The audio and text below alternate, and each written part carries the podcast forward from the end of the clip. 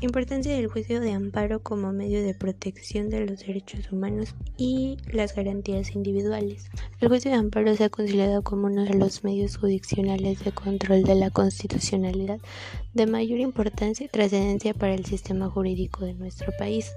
Su importancia claramente va con su objetivo, ya que tiene por objetivo resolver las controversias que se susciten por normas generales, actos o omisiones de autoridad que violan los derechos humanos reconocidos y las garantías otorgadas para la protección de los mismos. Es importante conocer que se aplica cuando se consideren violaciones a los derechos constitucionales o a los derechos establecidos en tratados internacionales. Se puede interponer un juicio de amparo con las autoridades tras transgreden las garantías individuales y cuando no actúan para la protección de estas.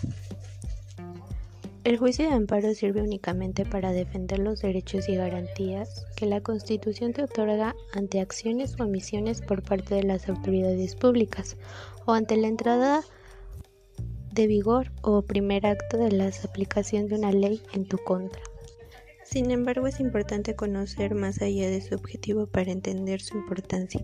Es conocer cómo procede, a quién acudir para su procedencia y las partes que lo conforman, ya que es el principal instrumento de defensa de los derechos que las personas tienen para proteger los actos de abuso de autoridad. Se puede interponer un juicio de amparo cuando las autoridades transcendentes las garantías individuales y cuando no actúan.